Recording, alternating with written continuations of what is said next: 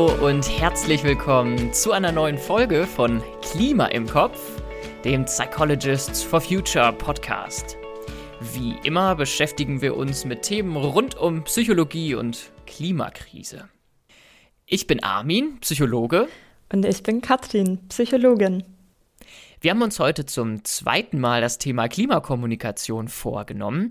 Das hatten wir schon in Folge 16 und dort haben wir uns eher so auf die persönlichen Gespräche konzentriert, also so die Klimakommunikation in unserem privaten Umfeld. Und in dieser Folge wollen wir mal eine Ebene höher gehen und uns die öffentliche Klimakommunikation anschauen.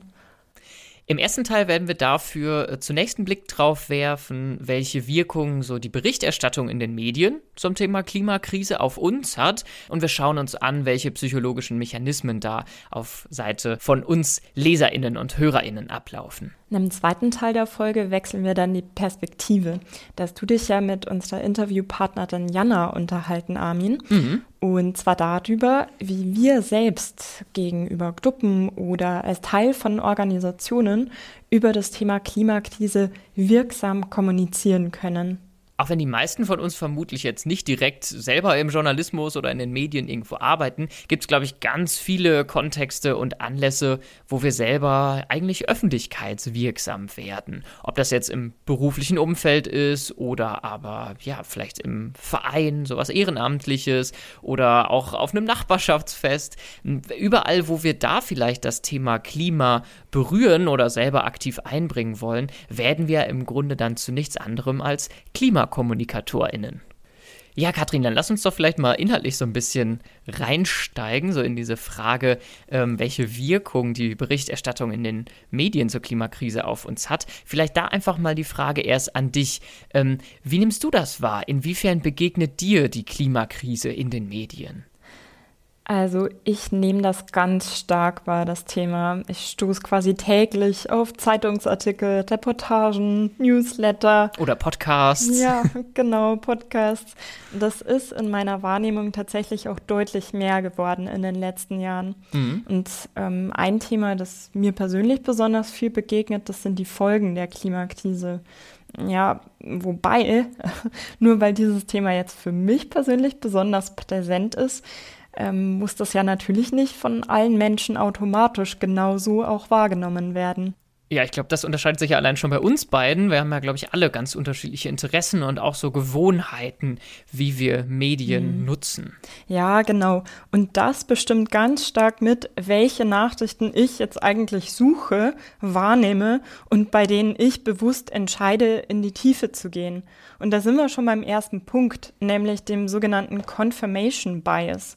Dabei handelt es sich um das kognitive Phänomen, dass wir nämlich selektiv die Informationen suchen und aufnehmen, die auch in unser eigenes Weltbild passen. Mhm, und ich glaube, das Ganze wird ja dadurch technisch noch äh, verstärkt, dass mhm. wir ja letztlich auch alle von so Algorithmen geprägt werden, die letztlich bestimmen, welche Nachrichten mir dann überhaupt angezeigt werden. Ne? Mhm, ganz genau. Und wenn wir jetzt nochmal auf mein Beispiel zurückkommen, nämlich die Folgen der Klimakrise, ja. Ähm, dann begegnen die mir in meinem Newsfeed, in Social Media, zum Beispiel in Form von ja, Katastrophenberichten wie mhm. der Dürre vergangenen Sommer oder Waldbränden, Überschwemmungen. Ja, ich glaube, das kennen wir ja alle. Das ist uns allen, glaube ich, in irgendeiner Form begegnet. Jetzt ist aber natürlich die Frage, was macht das denn mit uns, wenn wir solche Nachrichten, solche Katastrophenberichte oder Schreckensnachrichten mhm. sehen? Also erstmal generiert das ja natürlich Aufmerksamkeit. Hm, das ist auch ganz klar, dass wir als Rezipientin auf diese Art von Nachrichten besonders, ich sag mal, anspringen. Ja. Das ist aus psychologischer Sicht ziemlich gut erklärbar, denn aktuelle bedrohliche oder auch ja, konfliktbehaftete Themen sind salient, wie man in der Psychologie sagt. Das heißt, sie fallen uns auf, weil sie für unsere jetzige persönliche Lebenslage bedeutsam sind. Mhm. Und ja, dann kommt noch dazu, dass unser Gehirn so funktioniert, dass dass wir negative Informationen schneller und intensiver verarbeiten. Also Beiträge zu negativen Extremereignissen wie Katastrophen oder auch Streitthemen führen bei uns zu einer erhöhten Aufmerksamkeit und damit natürlich auch äh, in gewisser Weise zum Erfolg eines Medienbeitrags, mhm. auch im ökonomischen Sinne. Ich denke aber irgendwie manchmal, okay, besser es taucht in der Form auf, als wenn das Thema Klimakrise gar nicht auftaucht. Also ich habe da immer das Stichwort Agenda-Setting im mhm. Kopf. Also im Grunde die Idee, ja, dass die Themen, die irgendwo berichtet werden, auch im Grunde die Themen sind, die uns wiederum wichtig erscheinen und äh, ja, über die wir uns damit auch Gedanken mhm, machen. Ja, das stimmt, da hast du recht. Aber Aufmerksamkeit ist halt auch nur das eine. Okay. Wir kennen das wahrscheinlich alle wir lesen diese Headlines und verspüren irgendwie den starken Drang, schnell weiter zu scrollen und das Thema wieder aus dem Bewusstsein zu drängen. Kenne ich sehr gut. Also ich habe es zumindest häufig, dass man dann eher weiß ich nicht, frustriert und überfordert ist und lieber einfach das Handy mal zur Seite legt. Ja, ganz genau. Das ist so eine typische Reaktion. Und weil Menschen den Ursachen solch negativer Emotionen eben lieber aus dem Weg gehen, verliert man sie mit dieser Art von Nachrichten natürlich ganz schnell. Und das ist ja nicht wirklich im Sinne wirksamer Klimakommunikation. Ne? Ja, so, das ist jetzt das eine mit den negativen Emotionen. Und das andere ist, ähm, die können auch eine stark lähmende Wirkung haben. Wenn ich angesichts stark negativer Nachrichten nämlich das Gefühl bekomme, ohnehin nichts bewirken zu können, dann fühle ich mich hilflos, ohnmächtig, ne? so wie du es ja auch beschrieben hast. Ja. Ja, und was es deswegen unbedingt braucht, sind Handlungswissen und Lösungsansätze. Mhm. Also was kann ich jetzt konkret tun, jetzt wo ich das Problem verstanden habe und die Dringlichkeit des Handelns erkannt habe. Ja, aber hm, konstruktive Ansätze werden von Medienbeiträgen leider eher selten thematisiert. Mhm. Ja, vielleicht dann mal so ein Zwischenfazit. Wir sehen also, Klimakommunikation gerade auf dieser öffentlichen Ebene ist ein hochkomplexes Thema und das birgt einfach einiges an so Fallstricken. Dann lass uns doch vielleicht mal an der Stelle jetzt die Perspektive wechseln. Wir haben jetzt ja viel darüber gesprochen, was so die Klimakommunikation in den Medien mit uns als RezipientInnen macht. Wir haben ja aber eingangs gesagt, naja, eigentlich ähm, kommt es in unserem Alltag auch häufig genug vor, dass wir irgendwo öffentlichkeitswirksam werden und über die Klimakrise dort kommunizieren. Ja, und um nun ein paar Lösungsansätze, Tipps und Tricks zu erhalten, wie man es besser machen kann mit der Klimakommunikation, ja, da hast du dich ja mit Jana Hoppmann unterhalten, Armin. Ja, ganz genau. Jana ist äh, Klimapsychologin und Nachhaltigkeitsengagierte und sie hat das Social Startup Climate Mind gegründet. Dort unterstützt sie äh, und trainiert und berät Menschen ähm, aus NGOs, aus Bewegungen, aus Unternehmen, unter anderem auch den Medien und aus Politik und Verwaltung. Und äh, ja, thematisiert da Fragen nicht nur der Klimakommunikation, sondern auch der Klimabildung und des Leaderships in der Klimakrise. Das klingt sehr spannend. Dann lass uns doch mal reinhören. Hallo Jana, schön, dass du dir die Zeit nimmst. Hallo Armin, vielen Dank für die Einladung. Bevor wir jetzt so inhaltlich reinsteigen ins Thema Klimakommunikation, du bist ja Klimapsychologin. Was heißt denn das eigentlich, als Klimapsychologin zu arbeiten? Und gerade natürlich auch in besonderem Maße, wo berührst du denn damit Klimakommunikation so als Thema? Das, was mich in meinem Leben sehr lange umgetrieben hat, ist meine eigene Ohnmacht und auch die kollektive Ohnmacht in der Gesellschaft in ganz vielen Krisen der Zeit, ähm, unter anderem der Klimakrise, aber auch anderen gesellschaftlichen und politischen, demokratischen Krisen. Mhm. Und deswegen habe ich Climate Mind gegründet als Sozialunternehmen. Ähm, wie wir versuchen, die Oma zu verringern, ist, indem wir Transformationskompetenzen vermitteln. Also mhm. wir haben ganz unterschiedliche Arten von Trainings, unter anderem zur Klimakommunikation als eine ganz wichtige Transformationskompetenz. Was wir eben dann also machen, ist, dass wir Menschen, aber auch ganze Organisationen darin bestärken und unterstützen, von Interessierten zu Echtmacherinnen zu werden. Wobei mhm. das geht von ähm, Organisationen, die sehr nah an die Klimabewegung angedockt sind, wie Together for Future, ähm, wo wir eben auch große Klimakampagnen zusammen entwickelt haben, bis hin zu Fragen, wie können eigentlich Unternehmensberatungen in ihrer eigenen Arbeit, die ähm, ja lange nicht immer transformativ ist, im Sinne der sozialökologischen Transformation vorantreiben. Das heißt, unsere Klienten, ähm, unsere Kunden, die drehen sich wirklich von, von Akteuren der Klimabewegung ähm, direkt über NGOs bis hin zu Journalisten, ähm, Unternehmen, aber dann eben auch Politik und Verwaltung. Ähm, das heißt, wir versuchen wirklich überall dort Transformationskompetenzen zu stärken, wo Bedarf ist und auch die Notwendigkeit. Jetzt macht ihr das ja schon eine, einige Zeit und du persönlich beschäftigst dich ja, glaube ich, noch viel länger äh, damit. Hast du selber was, wenn du sagen würdest, ah, guck mal, das hat sich jetzt schon in den letzten Jahren getan, also was sich da so verändert hat? Hm, vor anderthalb Jahren war Klimakommunikation als Begriff noch nicht so weit verbreitet. Ja. Nicht einmal in der Klimabewegung, muss man dazu sagen. Mhm.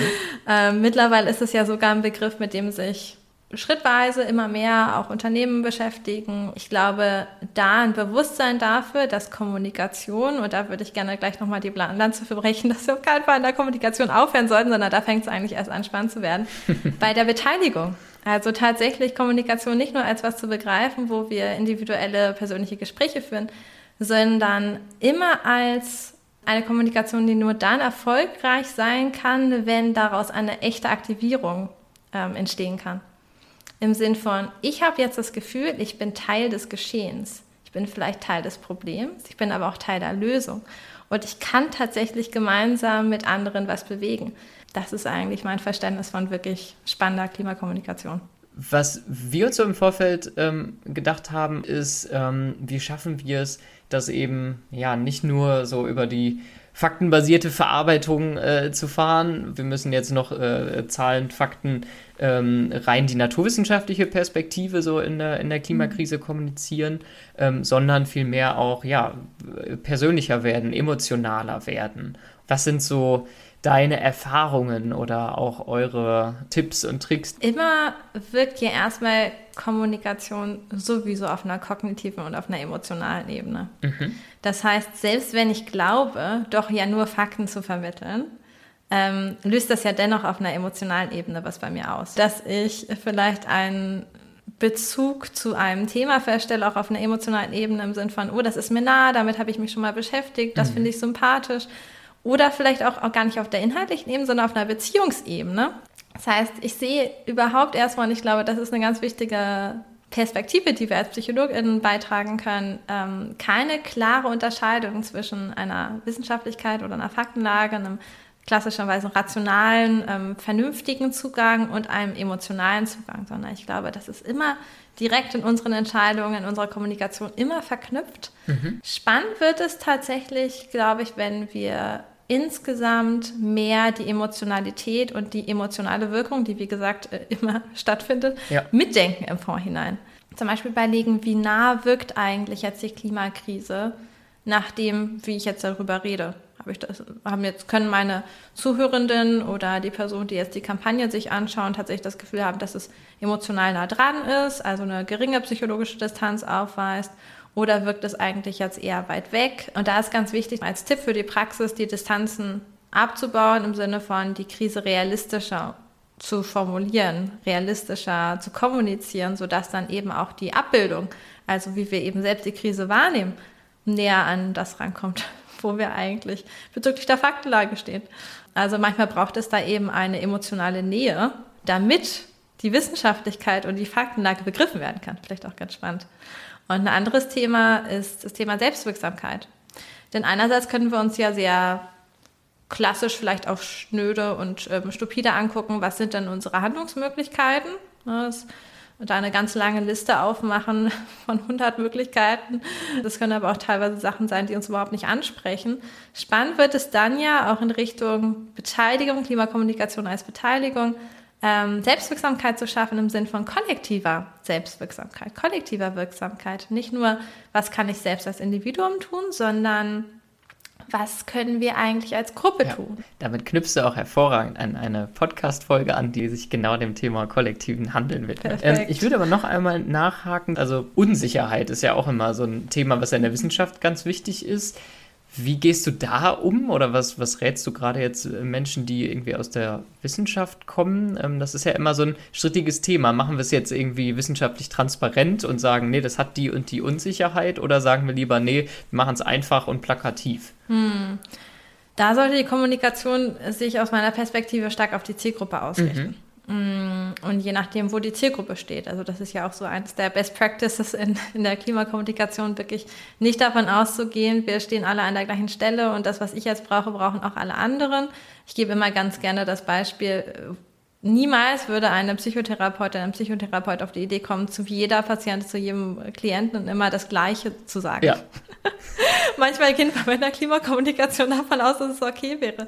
Also es macht aus meiner Perspektive einfach keinen Sinn, ähm, ja. da so eine Einheitslösung zu suchen. Und in dem Rahmen, denke ich, sollte auch, sollten auch WissenschaftlerInnen, je nachdem, an welches Publikum sie richten, die Unsicherheiten, die da sind, beziehungsweise die ähm, ich würde es vielleicht auch gar nicht, das ist auch eine Frage des Framings, ne? gar nicht mhm. unbedingt Unsicherheiten nennen, sondern eher eine eingeschränkte Reliabilität, also eine eingeschränkte Verlässlichkeit unserer Methodiken und Mittel, die wir eben zur Verfügung haben. Unsicherheit ähm, schafft, glaube ich, eben genau dieses Gefühl der Psycho, der hypothetischen Distanz. Mhm, sprich, wenn wir uns an Kolleginnen aus der Wissenschaft richten, ist es durchaus okay, mit den Worten der Wissenschaft zu hantieren ähm, wenn wir davon ausgehen, dass sie die verstehen können. Wenn wir uns aber an eine breite zivilgesellschaftliche Gruppe richten, sollten wir ganz genau gucken, wie wir eben die Wahrscheinlichkeiten, die Sicherheiten, die Unsicherheiten und ähnliches eben formulieren. Ähm, und im Zweifelsfall würde ich da an der Stelle sagen, keep it simple. Der wichtige Punkt, um die hypothetische Distanz zu reduzieren, ist einfach zu sagen, wir haben einen wissenschaftlichen Konsens. Und das ganz klar zu benennen. Jetzt hast du gerade selber schon das Stichwort Framing äh, gedroppt, sag ich mal. Du hast ja äh, gesagt, also so ein, so ein Fettnäpfchen, das man treten könnte, wäre jetzt dieses so, oh, das ist alles total unsicher. Ähm, also das wäre ja so ein Beispiel für Framing. Inwiefern spielt denn Framing eine Rolle oder was ist Framing überhaupt? Ja, Framing bezieht sich auf einen Bedeutungsrahmen. Ähm, und klassischerweise wird gesagt, alles, was wir sprechen und denken, ist eigentlich immer so in einem Bedeutungsrahmen eingebettet. Also wir können gar nicht nicht framen. Ja. Das heißt, je nachdem, welche Sprache wir verwenden, welche Bilder wir assoziieren, ähm, verknüpfen wir dies eben auch mit einer anderen Bedeutung, mit einer anderen Relevanz, mit einer anderen Einordnung vielleicht auch in unserem Leben und, und die Werte, ähm, die uns eben so umtreiben. Mhm. Ganz schön sehen wir das eben auch an einzelnen Begrifflichkeiten, die manchmal aufkommen und dann wieder ein bisschen seltener verwendet werden. Ähm, Klimawandel oder anthropogener Treibhauseffekt zum Beispiel, das sind Begrifflichkeiten, die jetzt mindestens in der Klimabewegung aktuell nicht mehr so häufig verwendet werden. Ja, dann sprechen stimmt. wir eher von Klimakrise, wo eben dann wirklich der Krisenbegriff die Dringlichkeit und die Dramatik zeigt, oder eben von Klimakatastrophe. Auch ein spannende, spannender Diskurs, manchmal eben auch von Klimagerechtigkeit oder von einer Klimagerechtigkeitsbewegung. Also hier können wir eben unterschiedliche Foki setzen, mhm. ähm, was uns besonders wichtig ist. Und da ist eben so entscheidend, was steckt denn eigentlich hinter Klimaschutz? Warum ist uns Klimaschutz überhaupt wichtig? Und das ist eben ganz entscheidend in der öffentlichen Klimakommunikation, erstmal herauszufinden, was verstehe ich darunter, beziehungsweise mit welchem konkreten Ziel, mit welchem Anliegen will ich denn über das Klima sprechen? Geht es mir darum, eine größere Solidarität mit ähm, den meist betroffenen Menschen ähm, aus, aus Ländern wie den Philippinen oder Malaysia oder Bangladesch herzustellen? Oder geht es mir darum, Menschen zu mobilisieren, um bei einem lokalen Berliner Klimaentscheid mit abzustimmen? Das kann alles Klimakommunikation sein, hat aber ganz unterschiedliche Inhalte und auch eine ganz unterschiedliche Intention. Und ähm, diese Intention, die Werte, die wir übermitteln wollen, die sind ganz relevant im Framing, beziehungsweise jedes Framing ähm, lässt so ein bisschen durchscheinen, welche Werte uns denn eigentlich umtreiben. Und wenn wir mit diesen Werten aufeinander zugehen, dann können wir im besten Fall einen spannenden Austausch über unsere nicht nur individuellen, sondern auch gesellschaftlichen Werte ähm, haben, indem wir uns darüber unterhalten, wie wichtig denn wirklich globale Gerechtigkeit ist oder wie groß da die Probleme sind ähm, oder was eben Menschen brauchen, um zum Beispiel durch einen Energiekrisenwinter zu kommen. Das kann aber natürlich auch dazu führen, dass wenn wir Begrifflichkeit verwenden, die sehr stark Werte betont, dass wir dann in Konflikte geraten, wenn die Werte mhm. nicht zusammenpassen. Ja, ich wollte gerade sagen, wir waren ja eingestiegen quasi mit diesem Punkt, okay, Wissenschaftlichkeit versus Emotionalität. Ich habe dich jetzt aber so verstanden, okay, es ist sinnvoll, quasi mit meinem Ziel in der Klimakommunikation auch zu überlegen, gut, welche Werte vertrete ich denn dabei oder möchte ich irgendwo vermitteln und daran so mein, mein Framing anzupassen. Jetzt hast du ja gleichzeitig aber gesagt, okay, wir sollten ja auch irgendwo quasi unsere Zielgruppe im Blick haben. Was sind denn deren Werte und deren Einstellungen? Wie, wie kriegt man das so zusammen? Ja, das ist eines der größten Balanceakte in öffentlichen Klimakommunikation, würde ja. ich sagen. Ja. Tatsächlich ähm, bei sich zu sein, bei seinen eigenen Werten, im Sinn von auch einfach meine eigenen Begrifflichkeiten verwenden, an die ich selbst glaube, die sich für mich gut anfühlen, die ich auch aus ethischen Gesichtspunkten, aus meinen eigenen moralischen Überlegungen ähm, umsetzen möchte und gleichzeitig zu schauen, wofür mache ich das denn eigentlich? Ne? Also in der Regel, besonders im Vergleich zu der persönlichen Klimakommunikation, ist es im öffentlichen Bereich sicherlich noch mal stärker ausgeprägt. Ich mache das ja nicht für mich selbst, sondern ich mache es eigentlich, um eine größere Wirkung zu entfalten, einen größeren Impact zu schaffen. Und da werden wir das nur schaffen, wenn wir eben genau diesen Balanceakt hinbekommen, aus authentisch auch wahrgenommen zu werden, glaubwürdig wahrgenommen zu werden, ähm, sprich also bei meinen eigenen Werten zu sein und dennoch zu schauen, mit welchen Werten kann ich denn das Gegenüber abholen. Das heißt, ähm, ja, angenommen, ich bin in einem äh, Verein aktiv und nehme mir jetzt vor, hey, hier bei der nächsten Vollversammlung, da steht irgendeine Entscheidung zur Debatte und ich möchte jetzt einfach mal das Thema Klima reinbringen. Ne? Dann wäre das ja jetzt, glaube ich, eine, eine Situation, die wir alle in irgendeiner Form schon mal erlebt haben, in der wir ja eigentlich im Grunde nichts anderes als Klimakommunikation betreiben. Gibt es sowas wie so eine Formel, an der ich mich so ein bisschen entlanghangeln kann? Ähm, du hast gesagt, klar, natürlich gibt es nicht die Universallösung, ähm, die wir da jetzt alle fahren können, aber gibt es da irgendwie so, ein, so, ein, so einen groben Leitrahmen, an dem man sich da orientieren kann? Ja, mir ging es genauso, als ich mich ähm, intensiver mit Klimakommunikation beschäftigt habe, ja. dass ich gerne so einen Leitrahmen haben wollte. Deswegen haben wir mit Climate Mind einen entwickelt. Also wir haben tatsächlich so eine, eine Canvas, also eine Art ähm, von Arbeitsblatt, mit sieben Schritten erarbeitet.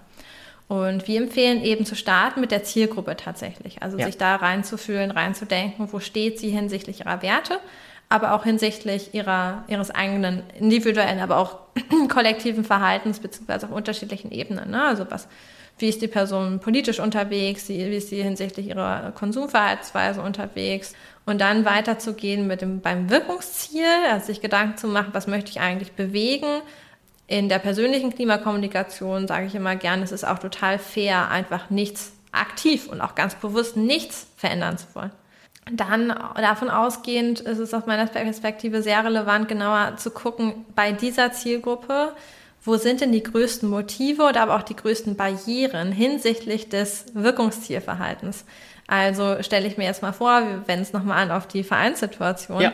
Vielleicht können wir das ja mal so ein bisschen durchgehen. Mhm. Na, also ich habe mir dann vielleicht überlegt, welche Werte treibt der Verein vielleicht auch ja. ähm, an und um. Also Zielgruppe besser kennenzulernen, Werte und wo sie eben so stehen.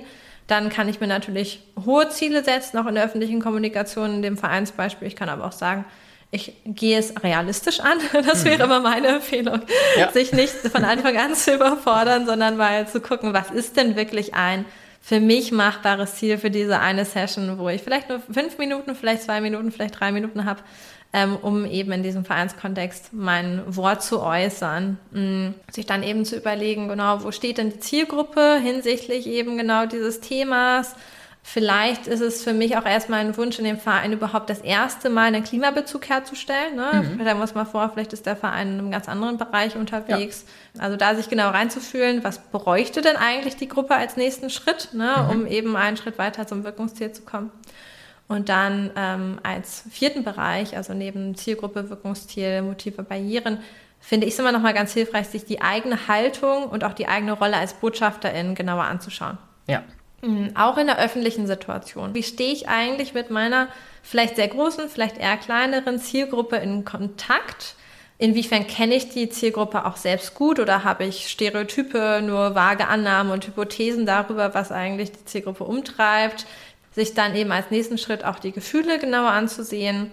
Ähm, welche Gefühle möchte ich aktiv tendenziell auslösen oder welche möchte ich vielleicht auch aktiv vermeiden? Ne? Vielleicht ist es in der Vereinssituation so, dass ich Lust habe, wirklich eine vorfreudige Aufbruchstimmung zu kreieren. Ja. Ne, weil es zum Verein passt, es passt zum Spirit, es passt zu den Leuten. Vielleicht sind die sehr dynamisch unterwegs und haben wirklich, vielleicht kriegt man sie eben genau auf diesem Wege. Ja.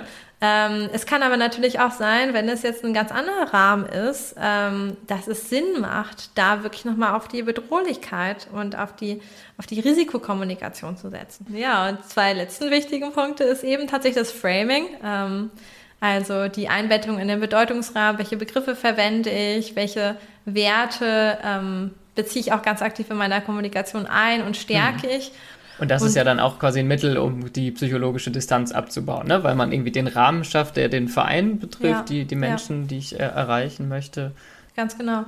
Ja, man schafft damit ganz viel. Man schafft die Verbundenheit in mhm. der Gruppe nochmal, ne? Ja. indem man sich auf die Werte zurückbezieht, die eben in der Gruppe schon vertreten sind und, und auch akzeptiert sind. Ähm, vielleicht sind das ja auch Werte, die in der Satzung oder einem anderen Dokument irgendwo schon mal festgehalten wurden, Stimmt, ja. ob direkt oder indirekt. Und dann kann man sich direkt darauf beziehen. Und das letzte Schritt, ich würde sagen, das ist ein Schritt für die absoluten Experten und Fortgeschrittene, ist das Thema Storytelling. Also welche, ähm, an welche gesellschaftlichen Narrative, also größere Erzählungen, die gesellschaftlich umgesetzt werden. Ne, wie dock ich da eigentlich an mit dem, was ich in der öffentlichen Klimakommunikation umsetzen möchte.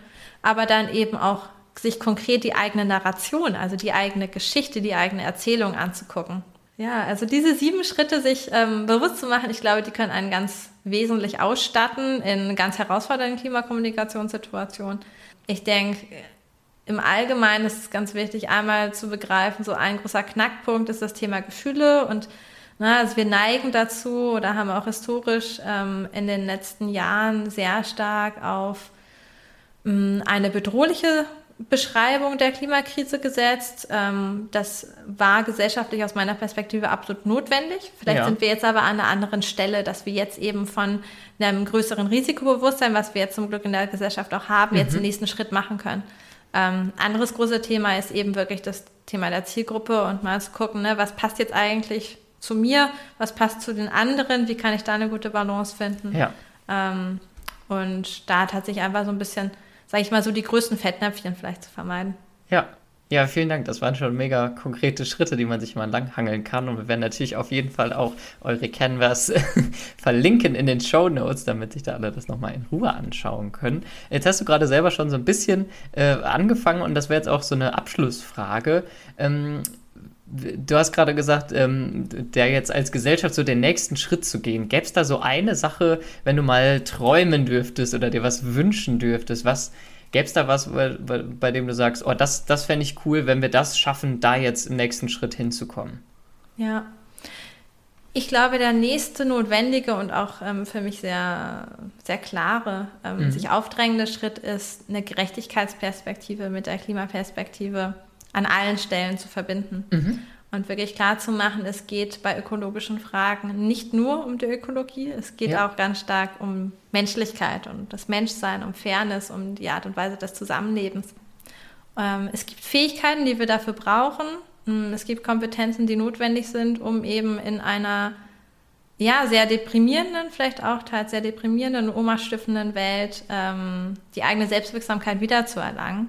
Und das ist aber möglich. Und Trainings in Klimakommunikation oder Trainings darin, wie ich ähm, selbst vielleicht auch ins Handeln kommen kann, können eben genau das schaffen. Und ich glaube, diese, dieser Glaubenssatz, den wir selbst in uns tragen, diese, diese Art von Mindset, ähm, dass wir zu klein sind, um was zu bewegen.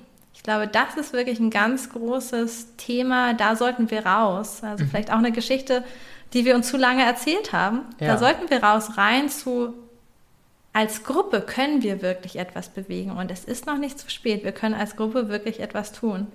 Das ist vielleicht so mein Plädoyer am Ende und das können wir mit Klimakommunikation tatsächlich schaffen. Ja, Katrin, ich würde sagen, da war einiges drin in dem Gespräch mit Jana, oder? Ja, es war sehr reichhaltig. Was ich auf jeden Fall nochmal einen schönen Anknüpfungspunkt auch so an unseren Einstieg fand, war dieser Aspekt ähm, der, der Emotionen oder so dieses betroffen sein von, von Nachrichten, die ich bekomme. Also da hat Jana ja eben gesagt, hey, wie wichtig das ist, äh, die psychologische Distanz abzubauen. Mhm. Genau, und du sagst es schon, das, was ich auch auf jeden Fall mitnehme, ist zu überlegen, ähm, welche Personen spreche ich überhaupt an? Wer ist meine Zielgruppe? Wo stehen die eigentlich? Ja. Ne? Und das so eigentlich als Ausgangspunkt der Überlegungen zur gesamten Klimakommunikation zu nehmen. Ja, Katrin, wollen wir dann vielleicht versuchen, so einen kleinen Impuls in Richtung unserer Hörenden zu geben, was die jetzt konkret äh, machen können? Ja, nehmt doch mal den Canvas mit den sieben Schritten und guckt mal bei Schritt 1. Wer ist eure Zielgruppe? Mit welchen Personen sprecht ihr über Klima und Nachhaltigkeit oder könnt ihr das zukünftig tun? Was sind das für Personen? Wo stehen die? Was haben die für Ansichten? Genau, und ich glaube, das ist dann das beste Sprungbrett, um dann alle weiteren Schritte der Canvas äh, durchzugehen und sie dann eben genau da abzuholen, wo sie gerade stehen. Ja, und vielleicht ein guter erster Schritt, um äh, das Thema Klima bei anderen auf die Agenda zu bringen, wäre, empfehlt doch unseren Podcast weiter. Wir freuen uns, wenn ihr ihn weiterempfehlt oder eine Bewertung abgebt. Und dann würde ich sagen, Katrin, verabschieden wir uns auch an der Stelle. Macht's gut und bis bald. Tschüss.